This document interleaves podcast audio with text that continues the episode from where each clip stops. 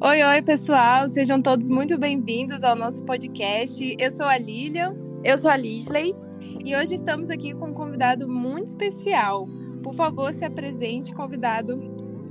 Olá, pessoal, tudo bem? Prazer, meu nome é Lucas. Eu sou pastor da Igreja Adventista, sou um estudioso também de religião, enfim, meu, meu mestrado, doutorado na área de religião, e vai ser muito massa a gente discutir um pouquinho sobre um tema muito importante que a gente vai falar já já no podcast. Então, gente boa, hoje vamos conversar um pouco sobre a Páscoa. Estamos chegando né, no período. Se você passa nos supermercados ou na loja americana, tem todo o Brasil, você vai olhar para cima e já está pendurado os ovinhos de Páscoa por aí. Então foi o assunto que a gente resolveu falar. Vamos comentar um pouco diferente do que está acostumado a ver na sociedade, que é, resumindo, em coelhos de Páscoa e ovos de Páscoa, né? Isso. Existem basicamente três formas, né, que a, a sociedade comemora a Páscoa. Nós temos a, a, conhecida pelos ovos de Páscoa, que é a mais popular entre as pessoas, que na verdade é uma comemoração pagã, é, que faz referência à deusa Ostera. Na imagem dela, ela carrega um ovo e tem um coelho pulando nos pés, que é basicamente daí onde vem essa inspiração dos ovos de Páscoa do mercado.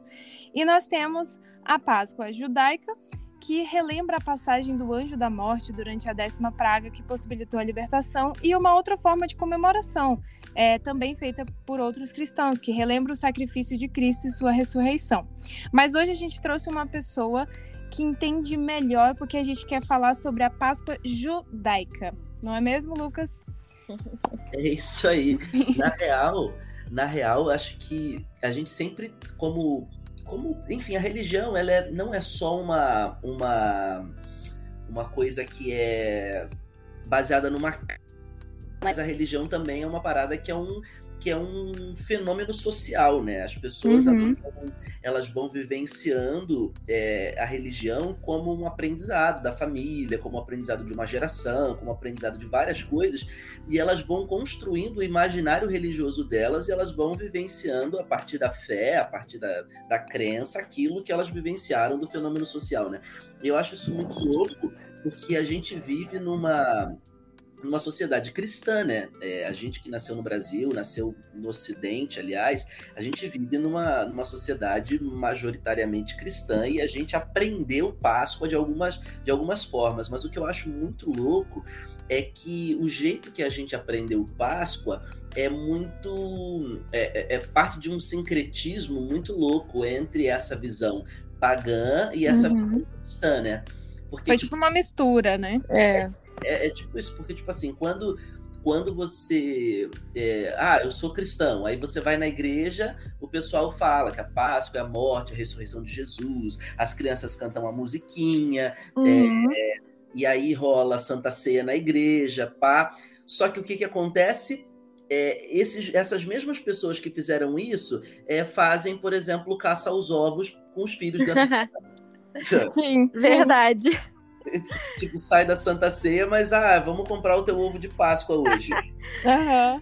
Entendeu? Aí, ah, pega, a família esconde os ovos dentro da casa, a criança corre para achar o ovo e tal. Mas aí você pensa, putz, mas eu acabei de falar da igreja que, que a Páscoa é morte e ressurreição de Jesus. Eu falei de Santa Ceia, ele cantou a musiquinha, mas quando eu chego em casa, a gente vai correr atrás do ovo de Páscoa. Isso é até bem típico de filme americano, né? Onde o pessoal vai pra igreja e faz aquela dinâmica, né? Nos filmes americanos, com as crianças, de esconder o ovo lá e tal. Aham, uhum, é, e aí você. Aí algumas coisas eu fico na minha cabeça. Primeiro que é, na cabeça da criança, de duas uma, ou vai acontecer isso a criança tem que ser um pouquinho mais prodígio, né, para conseguir racionalizar. Ou ela vai problematizar a questão dizendo, poxa, eu tava na igreja e tava falando de Jesus, papapá, e agora eu tô em casa e tá falando de ovo de Páscoa. Ou ele vai problematizar a situação, ou como uma criança normal, ele não vai problematizar e vai achar que é a mesma coisa. Sim, total. Né?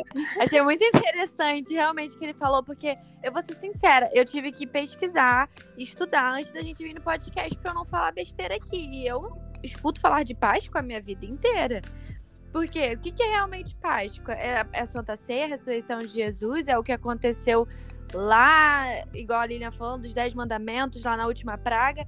Eu falei, não vou falar besteira aqui, né? E qual é a diferença, né, com o que a gente vê hoje, que são os ovos de Páscoa? Com certeza. Oh, e eu vou ser sincera que eu descobri hoje, eu sou cristã de berço. eu sou adventista de berço e eu não sabia que existia diferença, assim, né, no significado, assim, da, da Páscoa que, é, que eu sempre comemorei, né, que foi, que faz a Santa Ceia, que faz aquela coisa da ressurreição de Cristo, a morte, né, lá na cruz, e é diferente da judaica, né, e eu não sabia. Eu descobri hoje pesquisando para vir falar aqui. então, é... Lucas, explica pra gente onde tudo começou, o que, que o povo de Israel estava vivendo antes da Páscoa, qual foi o contexto. Tá, vamos lá. É... Na realidade, a Páscoa genuinamente cristã, a Páscoa cristã bíblica, tem tudo a ver com a Páscoa, crist... a Páscoa judaica.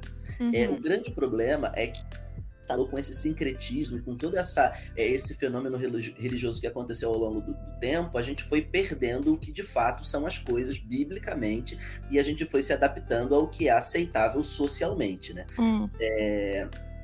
Mas vamos lá. Aliás, deixa já falo de como começou, mas abrindo um parênteses, olha que louco. Por exemplo, em inglês, é, a Páscoa pagã, né, ou de outras religiões não cristãs, é, tem a ver com essa deusa Ostera, que era, que era a deusa é, da primavera, né, e também a deusa Star, que era, que alguns dizem que é a mesma deusa, outros dizem que é outra, enfim, que era a deusa da fertilidade. É, uhum. O coelho é esse símbolo de fertilidade, né, porque não sei se vocês já viram, enfim, mas o coelho, ou já tiveram coelho, o coelho se reproduz muito rápido, né? Sim.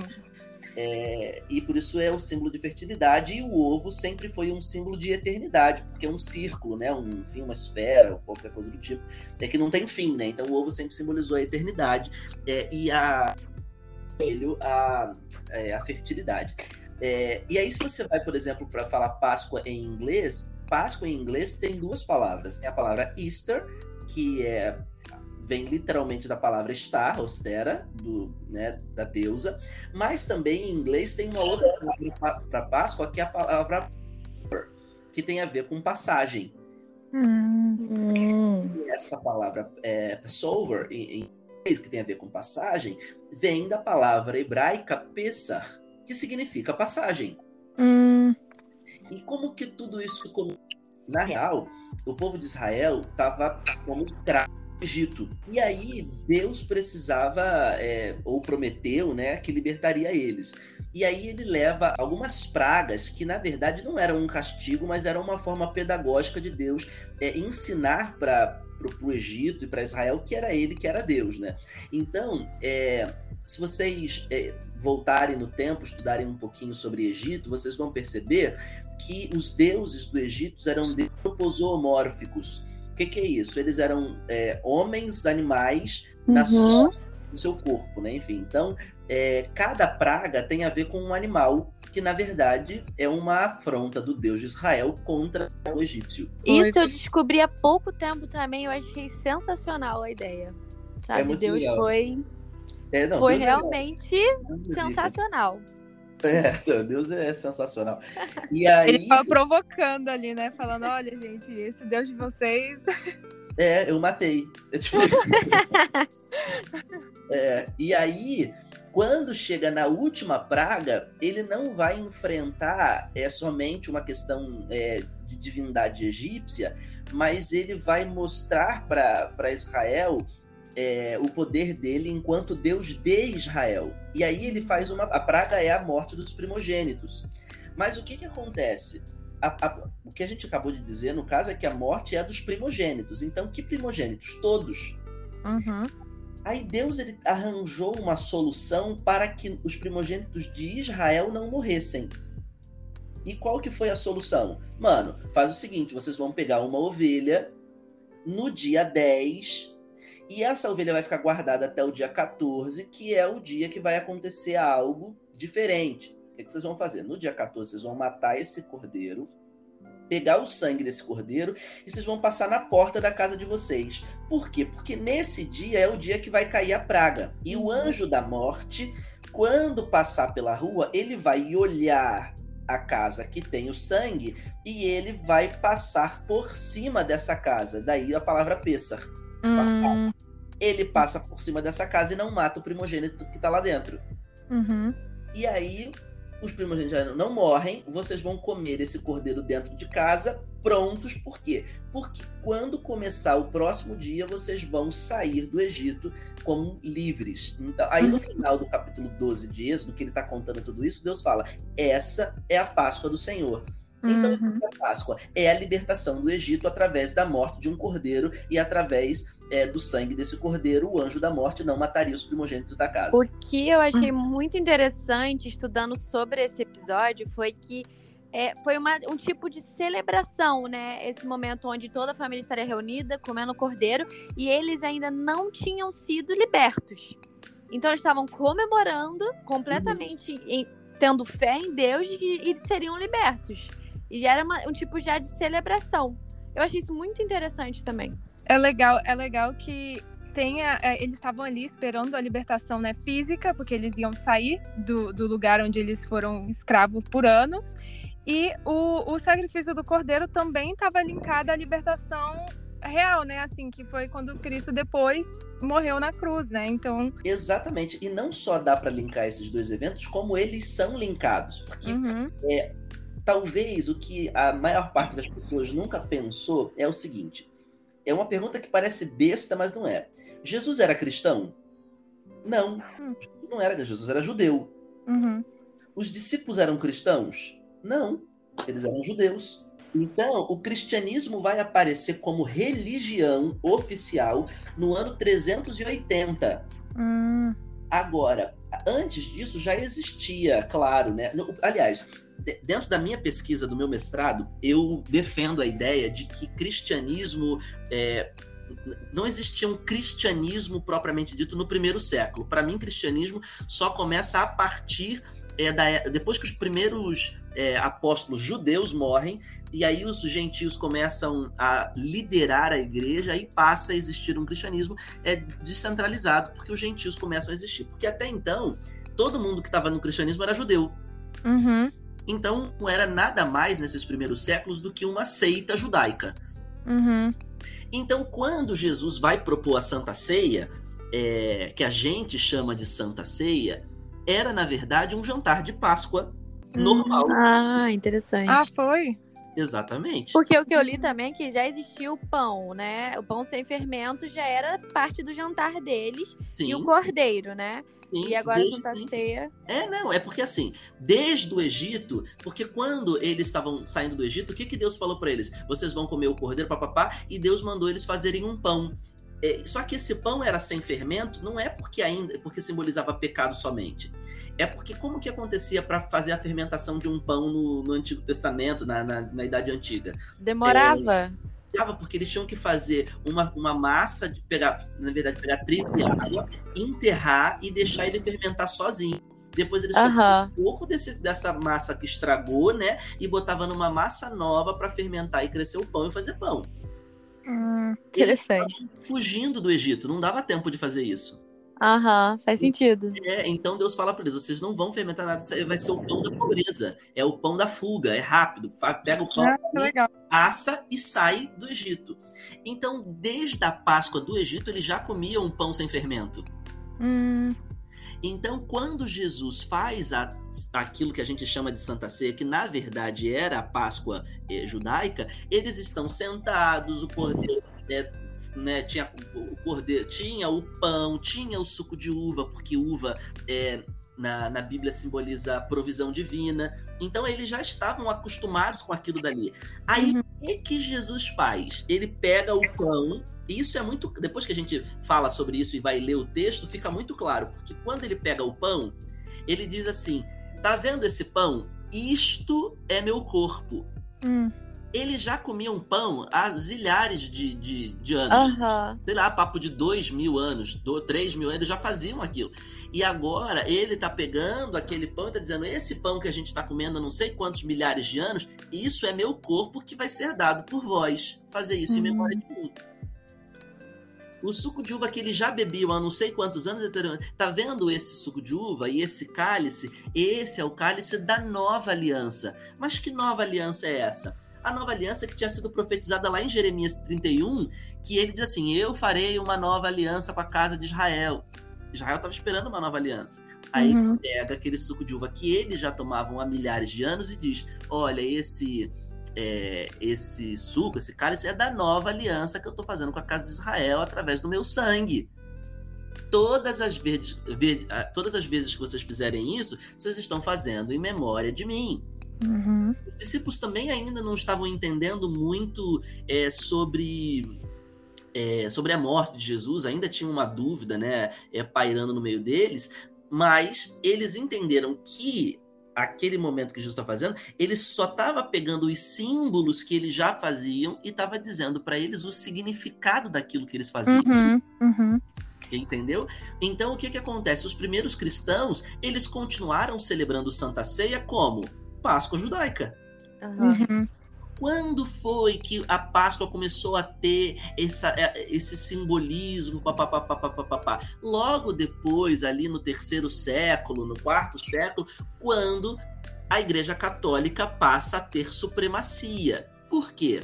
Porque acontece uma, um, o que nós chamamos de sincretismo, que é essas essas comunidades pagãs que existiam no Império Romano começam a se converter de forma forçada e começam a trazer as suas religiões para dentro do cristianismo que é oficializado em 380. Então, a deusa é, Star vem, é, Tammuz, que é Natal, vem, Uhum. Cristão, e isso aí é um papo para talvez um outro podcast. Então, vem vindo essas, essas, esses costumes pagãos para dentro do cristianismo, e aquilo que era, então, uma Páscoa judaica, que agora tinha sido ressignificada por Cristo, passa a ser um movimento puramente cristão depois, com o envolvimento de ideias pagãs, como a deusa Star, a deusa Ostera, e tudo isso que vai acontecer. Milhares, né, dois mil anos se passaram e nesse podcast, é, batendo papo sobre é, três ideias diferentes sobre uma coisa que nunca deveria existir, ser separado, que era, na verdade, a ideia de que Deus libertou eles do Egito físico e na morte de Jesus estava nos libertando da escravidão do pecado do Egito espiritual. Sim, nossa. Eu tô aprendendo aqui, viu? Eu também, eu tô isso que eu tô quietinha. tá sendo uma aula pra mim. Nossa, mas isso é uma loucura, não é? Eu falo... É, uma loucura. O que eu queria te perguntar, Lucas, acho que a gente não comentou aqui. Você vem de família judaica, né? Aham, uhum. é, a minha família é, é, é, judaica, família judia, e mas aí a gente já se converteu ao cristianismo há algum tempo, mas ainda tem muitos parentes meus que continuam sendo judeus ortodoxos, enfim. É, mas eu eu já nasci na minha família já acreditava em Jesus, então já era uma eu já nasci num meio assim mais mais cristianizado. Entendi. Mas vocês têm costume até hoje de comemorar, tipo, a Páscoa? Sim, é, a gente comemora. Judaica? Sim, a gente faz o Pessah, a gente faz tudo. Todas as festas judaicas. Aliás, nos judaísmo tem muitas festas. As principais festas aí que a gente tem no ano devem dar em torno de umas oito, nove festas. Uhum. E a gente comemora todas as festas. Inclusive, agora, no domingo, dia 17, a gente vai comemorar, a gente faz o que a gente chama de Seder. Seder, é, em hebraico, na verdade, significa ordem, é, sequência. Mas a gente faz um Seder de Pessa, que é um jantar, aonde a gente conta a história do Pessa, é, canta umas musiquinhas, as crianças uhum. perguntas, é mó legal. E aí vai ser domingo, próximo domingo aí. A gente faz o Seder. Ah, legal. E aí você. Legal. Uma vez eu acho que eu assisti faz muito tempo uma comemoração da Páscoa. Se eu não me engano, era a comemoração da Páscoa. Eu vou ser séria que eu não lembro muitos detalhes, mas foi lá na UAP. Eu também assisti, eu acho. É, e tinha umas comidas, umas comidas diferentes, e, e todas tinham um significado ali. Vocês ainda fazem isso, né? Sim, é, tudo tem significado. Aliás, né, em todas as festas judaicas nós temos comidas típicas que se referem àquela festa, né? Enfim, então, por exemplo, na festa do Hanukkah, que a gente celebra a multiplicação do óleo, a gente come muita coisa frita. Então tem um monte de salgadinho frito.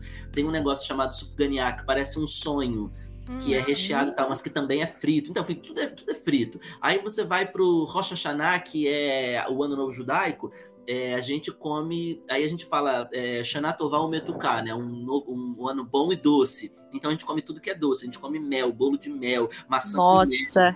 lá, lá, lá, lá, lá. Enfim, toda festa tem uma parada que é daquela festa que a gente faz. Então, no, na Páscoa, nós temos comidas típicas de Páscoa que remetem à Páscoa. Então, a gente come erva amarga, a gente come é, a gente come ovo, porque tem a ver com a eternidade, a gente come é, o pão ázimo. Aliás, tem até um processo que a gente chama de cacherização da casa, que é antes do Pêssar, a gente faz um, e aí, olha que coisa incrível, né?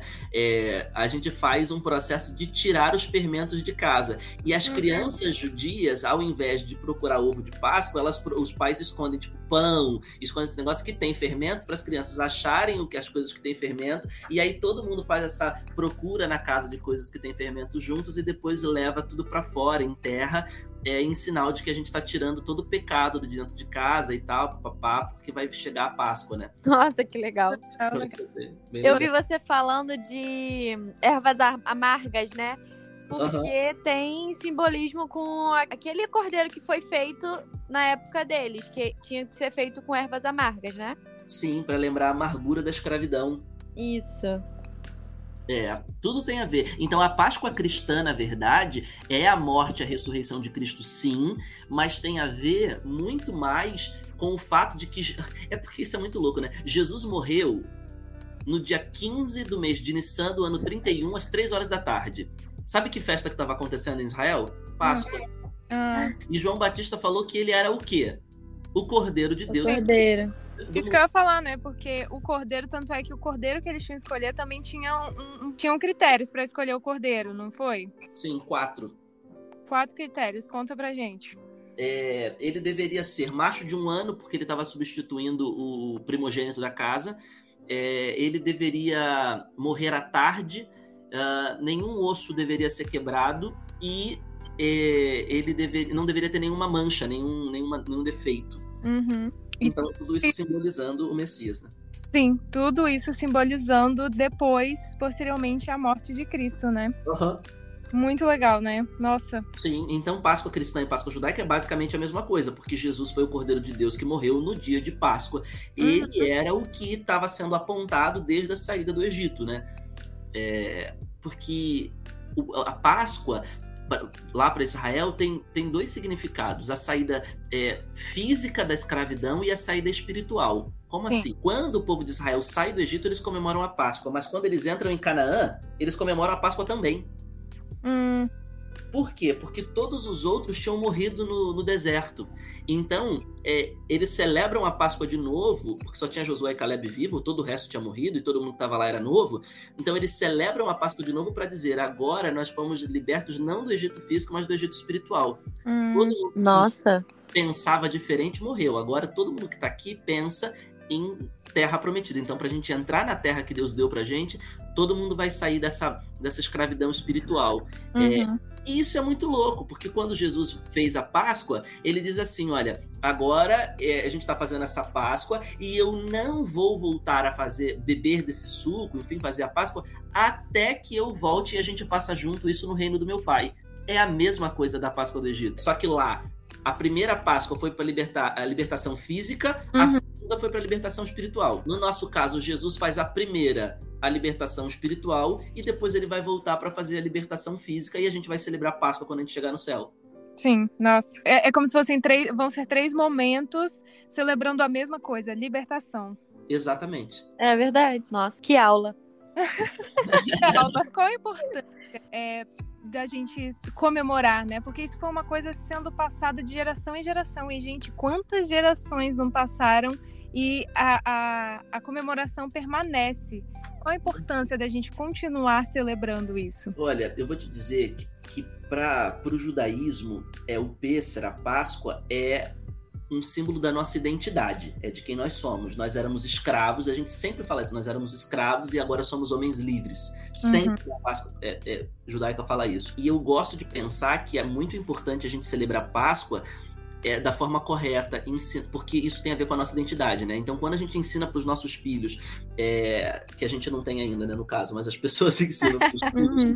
É, sobre Páscoa, é, e eles ensinam de fato o que é a Páscoa, eles estão perpetuando na cabeça das crianças que vão passar para os próximos, para os próximos, o significado real do que foi a gente. É, é, a gente era escravo e agora a gente não é mais. É, e aí, tudo bem, poxa, eu não sou judeu, eu não preciso falar que eu não era mais escravo do Egito, mas você pode ensinar para os filhos de vocês que nós éramos escravos do pecado e agora uhum. a gente não precisa ser mais. Então, eu eu me lembro que a minha família, é, a gente nunca foi bitolado, né? Porque assim, poxa, todo mundo comia é, chocolate, mas eu lembro muito, muito legal assim que minha mãe fazia, meu pai, que eles faziam assim, ó eles compravam chocolate pra gente, pra gente não ser as crianças ETs, né? Do... Mas eles não davam o chocolate pra gente na Páscoa. Ah, Acabar, né, o chocolate ficava dentro, às vezes era até ovo mesmo, né, que a gente queria e tal, mas ficava dentro da geladeira, a gente uhum. comprava, haha, ficava lá dentro da geladeira e a gente sabia que não podia comer naquela época e tal,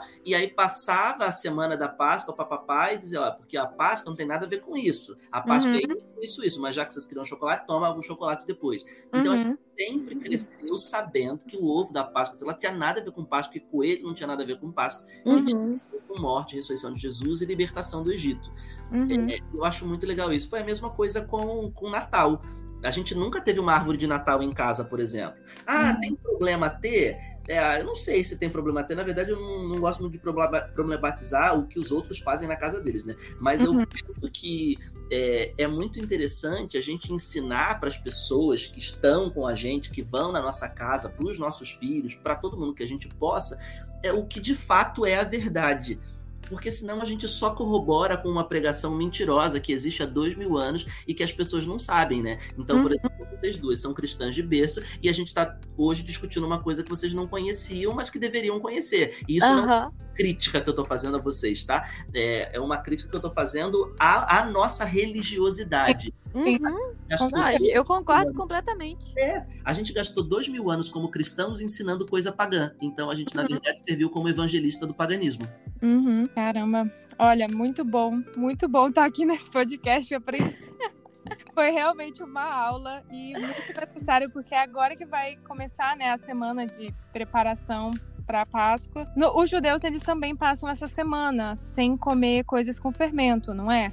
Ou, né, ou é na semana seguinte? Não, é nessa semana. Na verdade, às vezes bate com o calendário, é, o nosso calendário, às vezes não, mas é que a Páscoa, na verdade, é no dia 14 e 15 de Nissan. É uhum. Aí tem outro, outros, outros meses e outro ano, né? O calendário judaico, né? A gente está no ano 5.780. Então é, é, é, diferente.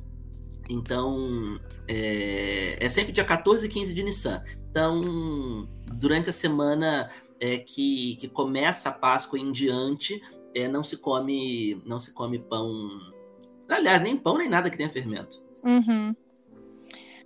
Ai, muito bom, viu? Muito obrigada por, por aceitar esse convite, que a gente possa aí até chegar a Páscoa, é, a data, né, que foi estipulado como feriado, digamos, a uhum. gente possa refletir sobre todo o significado disso tudo, né? Que, que Deus, ele desde o princípio, ele já tinha um plano para garantir a liberdade espiritual e daqui a pouco, em breve, a nossa liberdade física também, né?